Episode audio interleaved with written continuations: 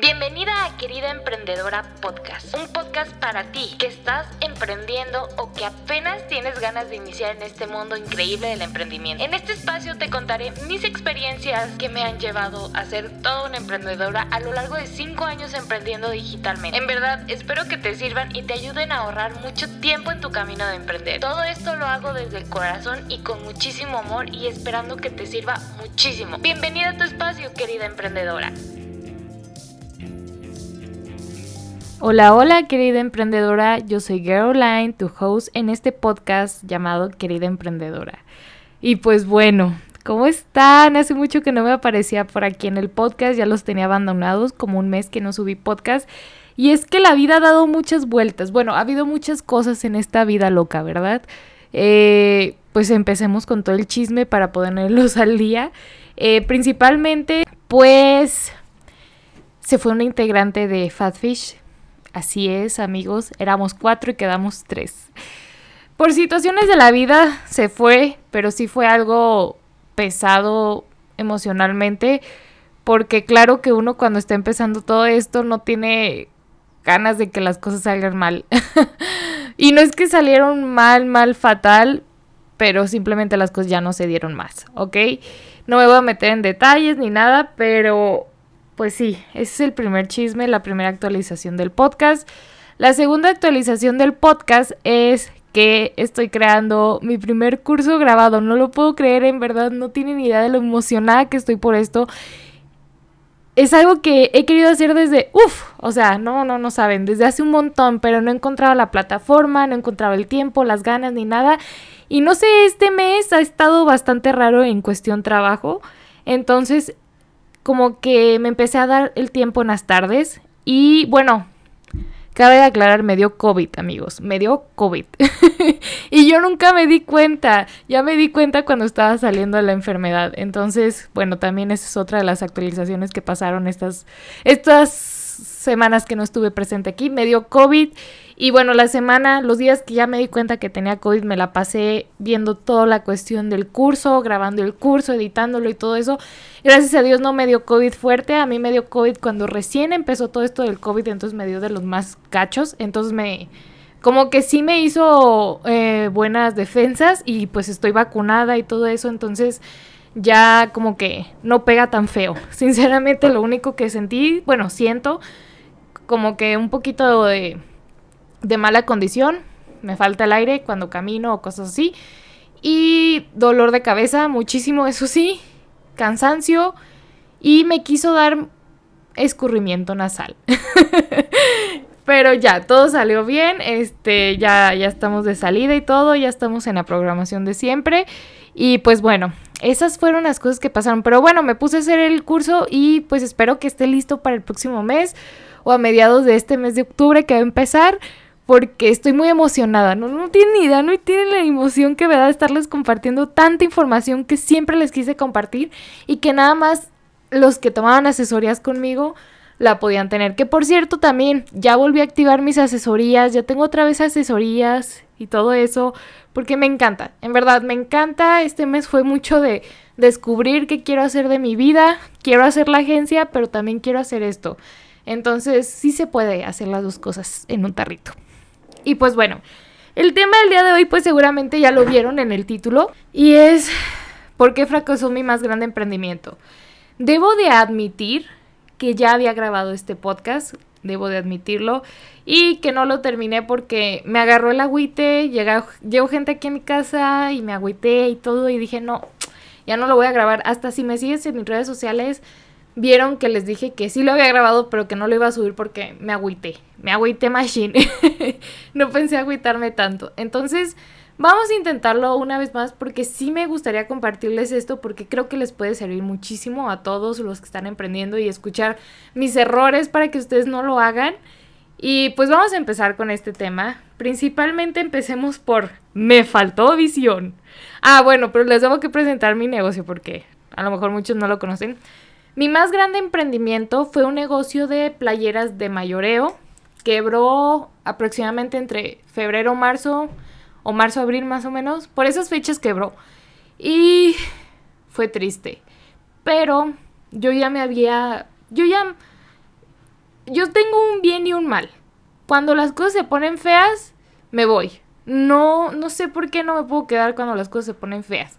Entonces yo cuando vi que la situación en, en el negocio se pensó a poner, se empezó a poner muy fea, yo empecé a buscar una manera diferente de generar dinero. Y pues fue esto, lo de la agencia, lo de mi marca personal y todo eso. Si no fuera por mi amiga Monse y Ángel, mi novio, que es mi socio, eh, que ellos se mantuvieron el negocio hasta donde ya no pudo más, hasta el último esfuerzo le hizo ¡puf! Ellos lo mantuvieron. La verdad es que, pues no sé, no sé. Yo ya no recibía dinero de ese negocio. Ya nada más el dinero que recibíamos era para pagar, para esto, para aquello. O sea, ya yo ya no veía dinero de allí y es por eso que me tuve que poner las super pilas. Y gracias a Dios siempre el universo me lleva por los caminos correctos y encontré algo nuevo y no se sintió tan feo. O sea, no caí en la bancarrota, no me hizo falta dinero, gracias a Dios. Y, y bueno, algo que pasó mucho desde antes de que quebramos el negocio fue que me faltó visión. Me faltó visión.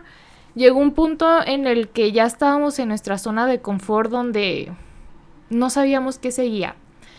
Tenía varios contras ese negocio, principalmente para crecerlo necesitabas mucho dinero. Pero mucho, o sea, no les estoy hablando de hay 100 pesos, ni un millón de pesos hubiera sido suficiente para crecer ese negocio. Entonces, necesita, todas las máquinas eran caras, todas las máquinas se descomponían a cada rato, todo, o sea, era, era bien pesado. Ustedes me vieron en las redes sociales de sí, emprendan esto, aquí el otro, pero por dentro era como de, ay, güey, no sé. Entonces empezamos a perder visión. Al menos yo en lo personal, mi socio, él es como que le pega más tiempo duro, él no se da tan, no se da por vencido tan rápido, porque fácil. Pues yo no me di por vencida fácil porque ya hemos vivido muchas cosas, pero sí me di por vencida rápido.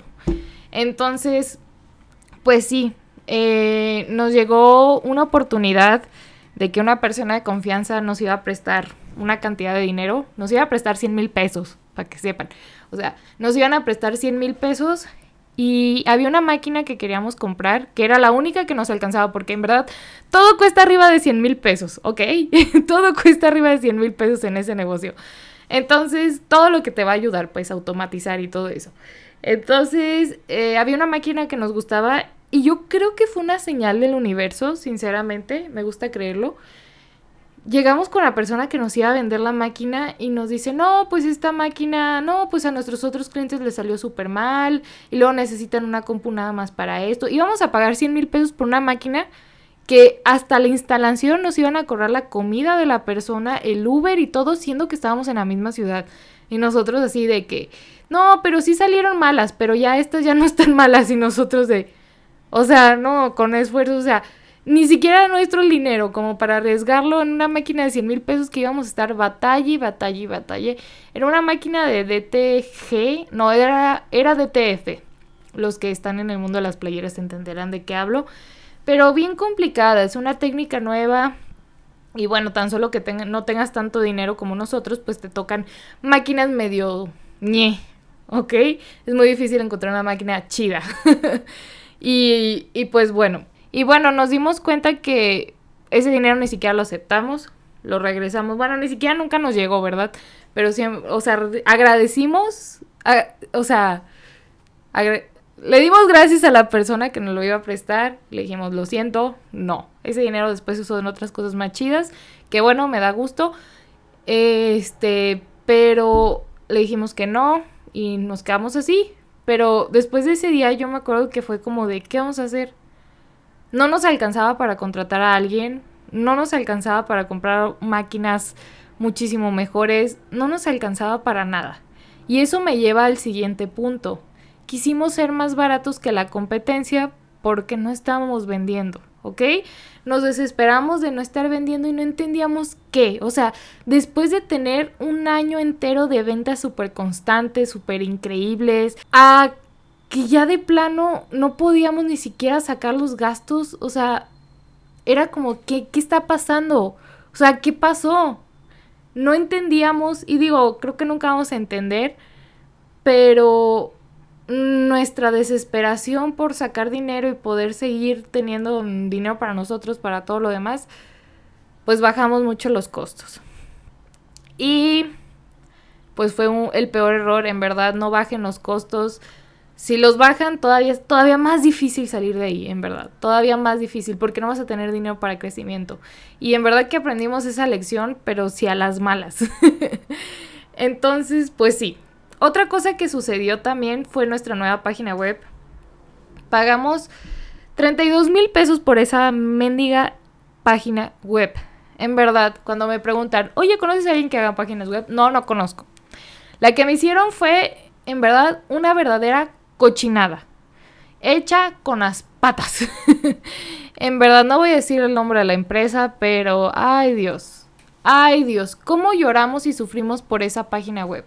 Nunca quedó bien, hasta la fecha colapsaba, bueno, hasta la fecha que el último momento de la página colapsaba, nos quedamos días sin página porque el hosting colapsaba, eh, estaba pesadísima, lentísima, inserviblísima, carísima, todos los ísima, la hicimos en WordPress, la verdad, ay no sé, yo no sé si les recomendaría WordPress, muchas personas me dicen, no, no tienes que decir eso, pero yo les digo en cuestión emprendedores, WordPress es muy difícil. Mejor contraten Wix o algo que les ayude. Si no van a tener dinero para estarle pagando programadores, contraten algo más barato.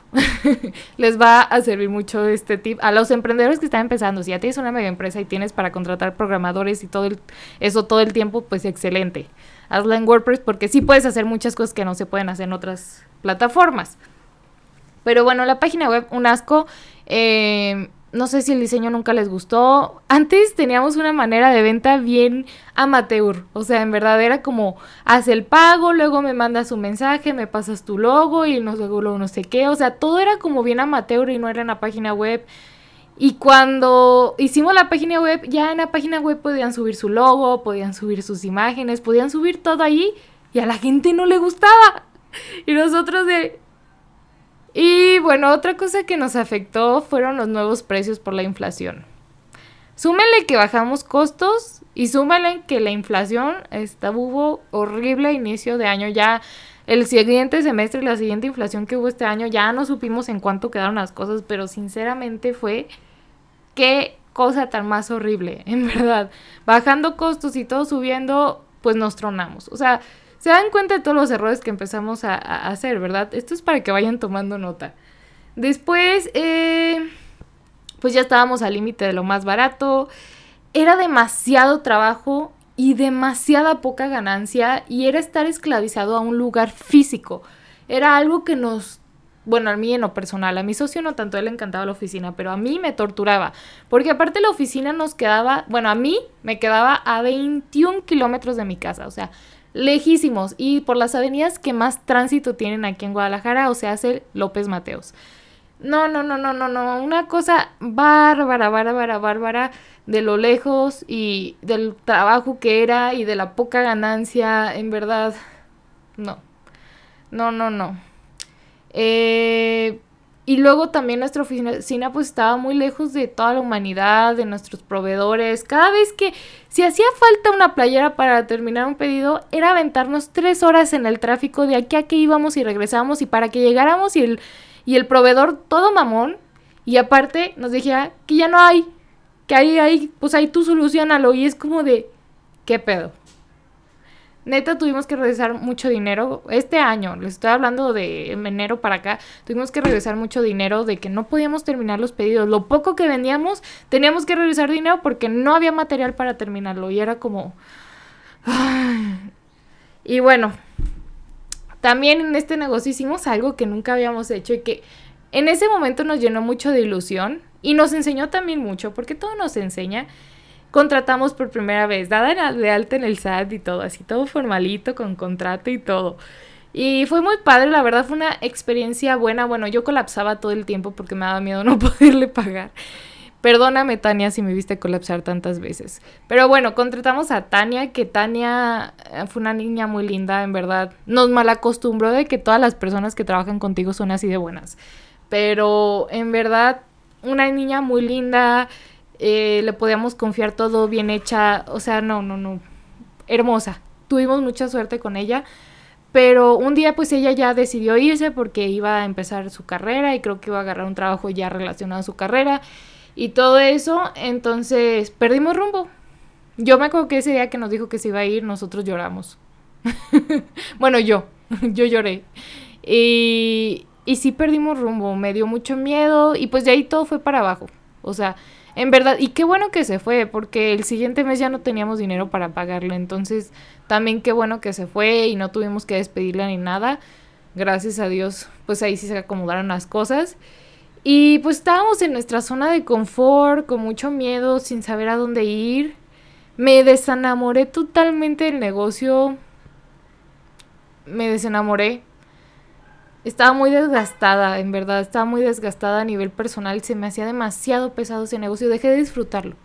Ya no me gustaba, ya no me emocionaba, ya toda esa ilusión que tuve a un principio de generar productos y venderlos, todas las cosas que pasaron en tan poco tiempo en ese negocio me hizo así como que, no sé, o sea, pero créanme lo que aprendí muchísimo ha sido los negocios que más me han aprendido y de los que más he crecido en mi vida.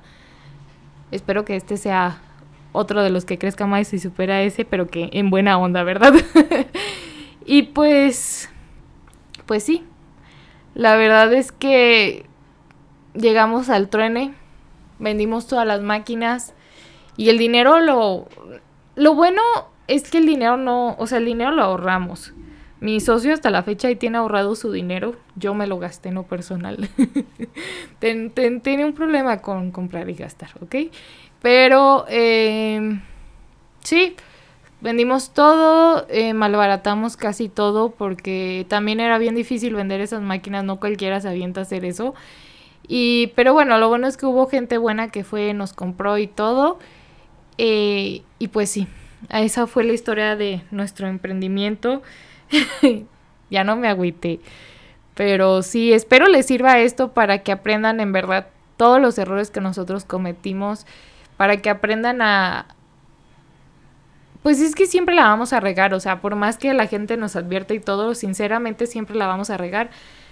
Pero a lo mejor, yo, bueno, más bien yo creo que a veces escuchas cosas para justamente como señales del universo, como la vez que nosotros fuimos a comprar la máquina la persona nos dijo que siempre salían malas y dijimos no. Entonces, quizás para algunas personas esta podría ser una señal para que no cometan los mismos errores.